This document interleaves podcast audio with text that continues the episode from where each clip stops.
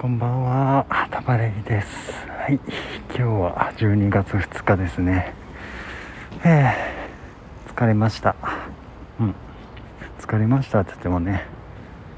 今は8時37分ですね。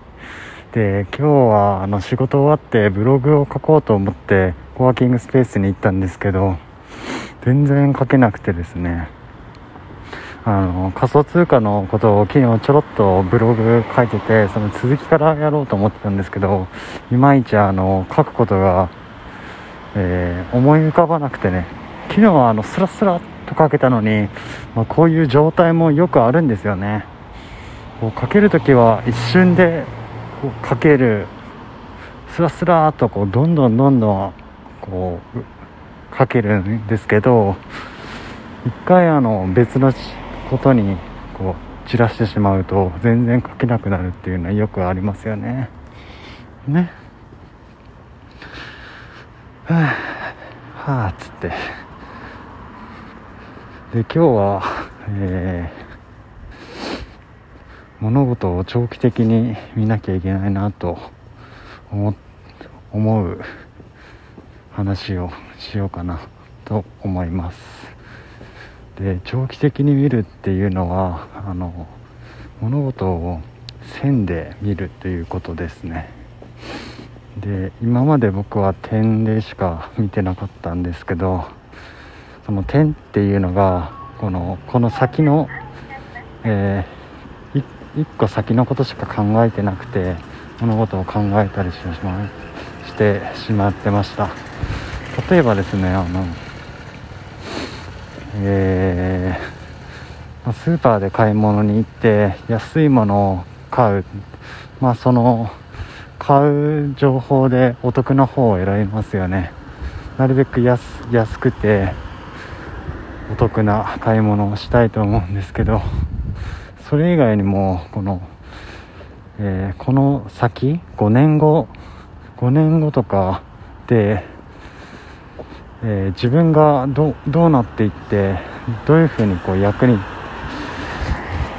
自分がどういう状態になっているのかっていうのを考えなきゃいけないなと思いました。でその未来を考えるっていうことは結構あのテクノロジーがですね今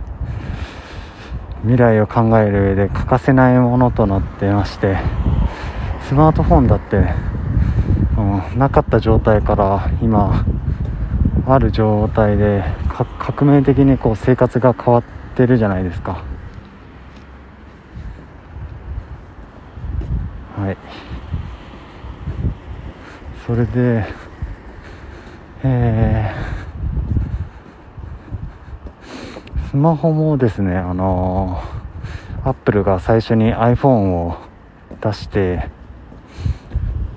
2007年に出したんですけど、その、えー、2004年ぐらいには、スティーブ・ジョブズが、えー、iPod を、えー、通信機器で使えることを考えているってことを言ってたので、彼はあの、4、5年前には、今の iPhone の存在を考えてましたんですよ。で Google も2005年に Galaxy を買ってスマホのサービスをねえー、スマホのサービスをね買収してスマホの産業にこう乗り込んでいたんですよ。でその頃は本当に56年後その Google や Apple は今のスマホがのことを考えてたんでしょうね。で今 Google とか Apple は何に投資しているのかっていうことを考えるとその今から56年後世界はどうなっているのかっていうのが想像つくんですよ。で Apple はですね Apple、Google などは今結構あの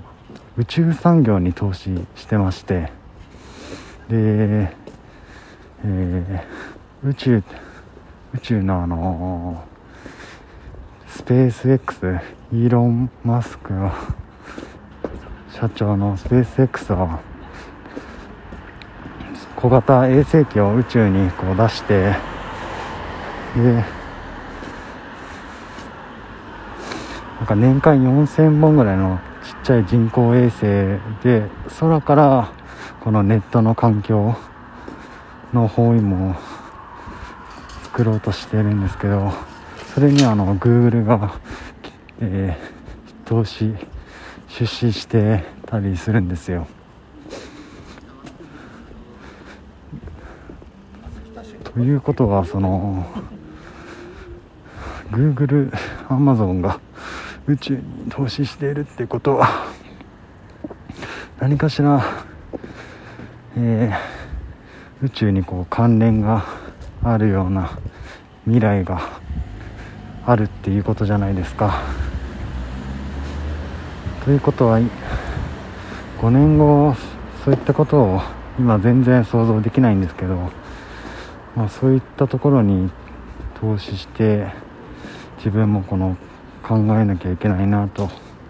思いました。5年後起こる未来、うん、変化が早すぎて全然想像できないですよね。今、まあ、自動運転はされてで宇宙って言ったらその衛星が、えー、無数に